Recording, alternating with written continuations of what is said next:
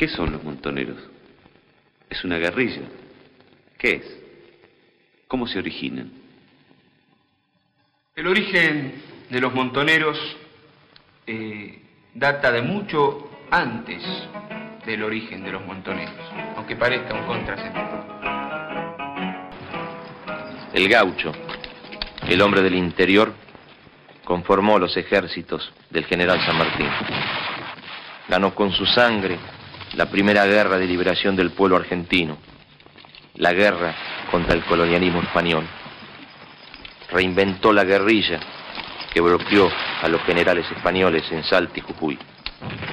Fueron los montoneros del siglo XIX, esas masas armadas que pelearon 50 años por crear un país verdaderamente independiente y fueron derrotadas por la oligarquía del puerto de Buenos Aires, que logró imponer su proyecto de país dependiente y convirtió a la Argentina en el campo de Gran Bretaña. Fueron los montoneros momentáneamente derrotados.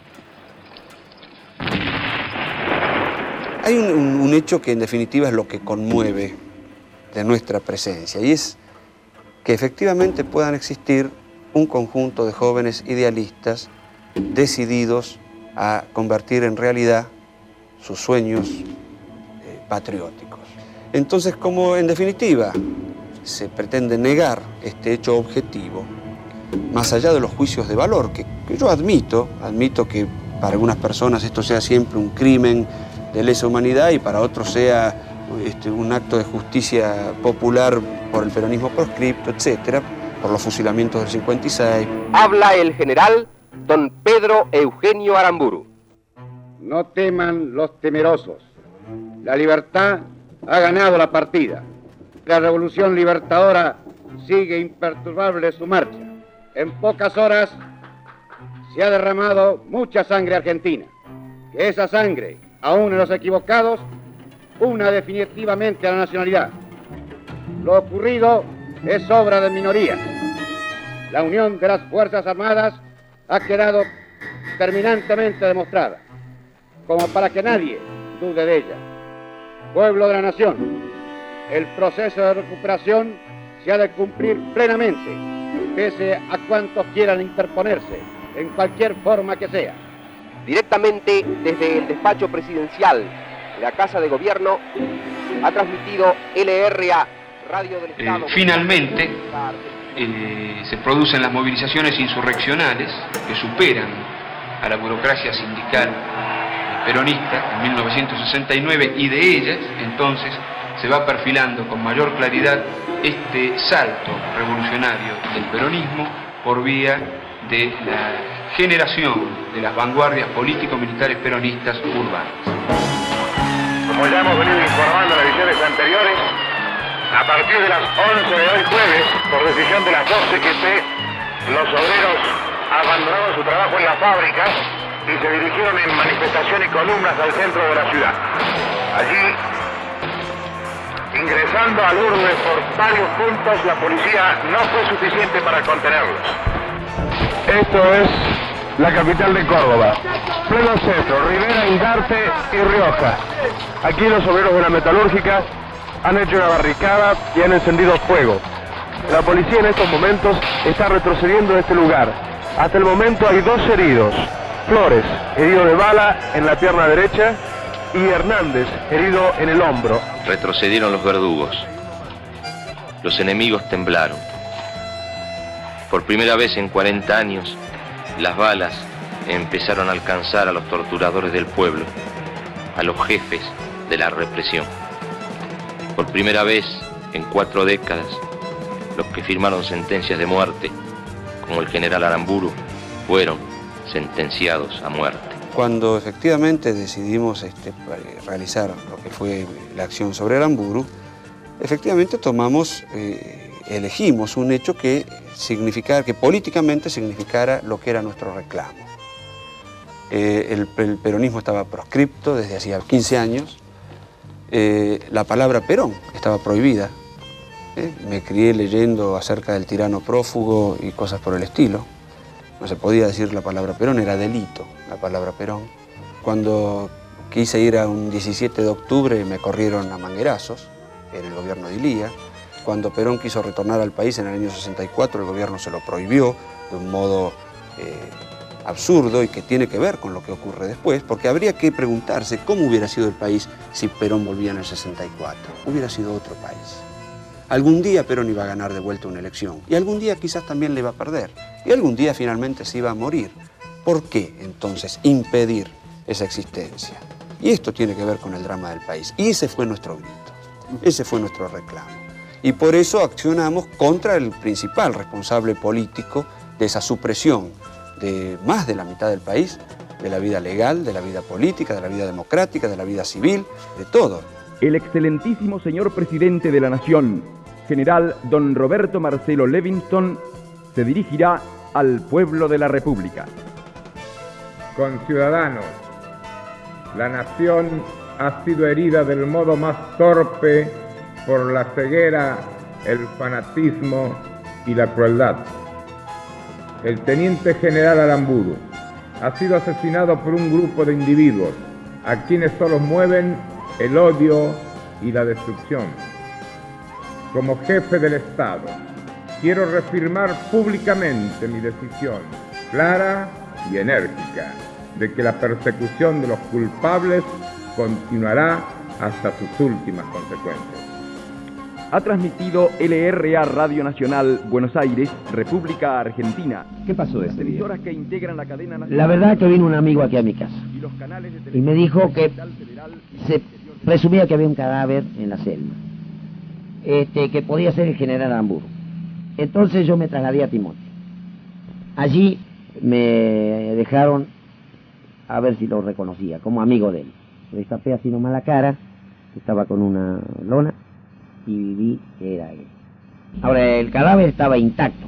¿Notó algún balazo usted? No.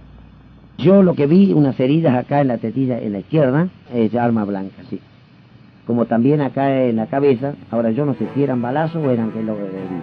Sobre ese hecho hay una verdad histórica narrada, publicada, que es este, la, la, revista La Causa Peronista. Hay un resumen periodístico, por decirlo así, hecho por Rodolfo Walsh y Jarito Walker en esa publicación, pero los hechos relatados, independientemente de que las palabras no sean exactas, los hechos relatados sí son exactos. Ana María Pornoy es una de las personas consideradas absueltas en todos los cargos que se le formularon ante este tribunal. Sus padres, aquí están, el señor Enrique Pornoy y su esposa de nombre Ada. Bueno, que como dije al principio, tenía mucha fe en el, en el, en el fallo y en todo el tribunal. Señora. Y la sinceridad de la nena, de lo, de lo que había expresado. Claro. Muy bien, gracias. Estos son los padres de Ana María Pornoy de Silveira, absuelta en el caso Aramburu. La señora Herminia Más de Maguid, madre de Carlos Alberto Maguid. ¿Qué quería decirnos usted a propósito de esta sentencia? Con mi hijo han cometido una injusticia imperdonable. Procesalmente mi hijo es inocente. Nosotros haremos todo lo posible para que se aclaren las cosas aclare la inocencia de mi hijo. Muchas gracias, señora. También en las afueras del Palacio de los Tribunales se encuentra un grupo de sacerdotes adherentes al movimiento del tercer mundo. Entre ellos, el padre Mujica nos ha dicho que no va a hablar, pero en cambio sí, el padre Bernaza ya ha sido conocido el veredicto. Ustedes entiendo que sobre todo se interesaban por el caso del padre Carbone, que ha sido condenado a dos años en suspenso. Nosotros queremos expresar nuestra protesta por esta condena al padre Carbone. Nosotros juzgamos que en el padre Carbone se ha juzgado un movimiento los argumentos de la defensa parecen haber sido definitivos, como para probar que el padre Carboni no tuvo ninguna relación con los hechos de Tremenda lección para los que la autorizaron o se alegraron ante ella. Su muerte abrió las puertas a la muerte. Cuando el triste cortejo de sus amigos marchaba acompañando sus restos a la sepultura, rencores y las ambiciones estallaron para llevar a la Argentina a una guerra cruel, larga y lenta. Pero la libertad, la nación y la idea de república que dio fuerza al teniente general Aramburu, enemigo de la opresión y partidario eterno de la Unión de los Argentinos, han salido victoriosos. Los juicios de valor son admisibles todos, respetables en principio todos. Ahora, los hechos como tales no merecen una discusión sobre el juicio de valor. Y acá ha habido, desde una posición de juicio de valor gorila, ha habido la intención de desvirtuar los hechos.